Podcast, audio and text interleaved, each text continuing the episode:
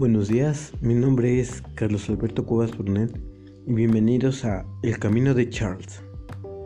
El día de hoy les vengo a hablar sobre la comunicación.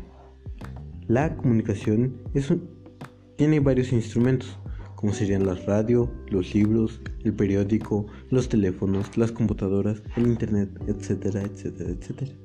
Pero el día de hoy les vengo a hablar sobre toda la historia que tuvo que pasar para poder llegar a ser lo que hoy en día conocemos. En la prehistoria, nuestros antepasados se comunicaban por medio de señas y gestos, estos para dar a entender distintos mensajes. Los egipcios usaban figuras y dibujos para comunicarse. Cada figura, cada dibujo tenía un significado en específico, como sonidos o cosas. En 1700 a 1500 a.C. se crean las primeras formas del alfabeto. Gracias a estos como son el sirio y el palestino. Gracias a esto, nosotros tenemos la base para la comunicación y la escritura. En 1450, gracias a Johann Gutenberg, se crea la primera imprenta.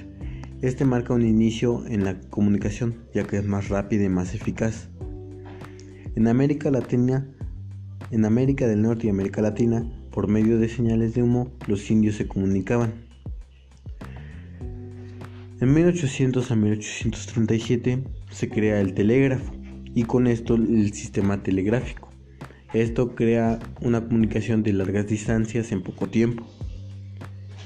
En 1444, gracias a distintos experimentos, se crea la primera forma de comunicación eléctrica. Esto, para 1876, crea una forma de comunicación totalmente nueva la cual es la telefonía. En 1877 la telefonía da un paso más en la evolución y se crea inalámbricamente.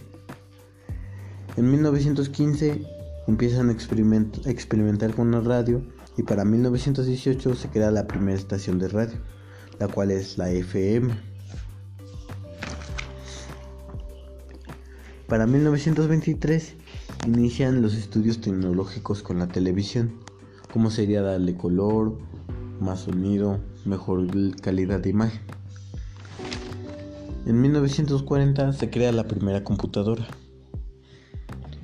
Esto marca un inicio, ya que podemos pasar distintos, distinta información a distintos lados solo con un simple aparato. En 1948 se empieza a desarrollar la teoría de la información en 1950 empieza la comunicación por microondas. Esto da un impulso para que en 1957 se cree el primer satélite artificial y con esto la llegada del Internet. Todos sabemos que el Internet es una de las mejores herramientas de comunicación que tenemos hoy en día y una de las mejores que vamos a poder tener. En 1962 y 1966 inicia la carrera de comunicación digital. Esto por todos los países. Estados Unidos, Japón, China, Rusia. Empiezan con distintas formas de comunicación, ya que esto les permite estar mejor preparados, saber más y conocer más a sus habitantes. En mi opinión, la internet es mucho mejor, ya que nos permite estar comunicados, buscar información, y estar atento a cualquier cosa que pueda pasar hoy en día en distintas partes del mundo. Gracias a esto, el Internet es una de las cosas más valiosas y de las cuales ya estamos muy arraigados. Bueno, muchas gracias por su atención. Esto ha sido el camino de Charles y nos vemos hasta la próxima.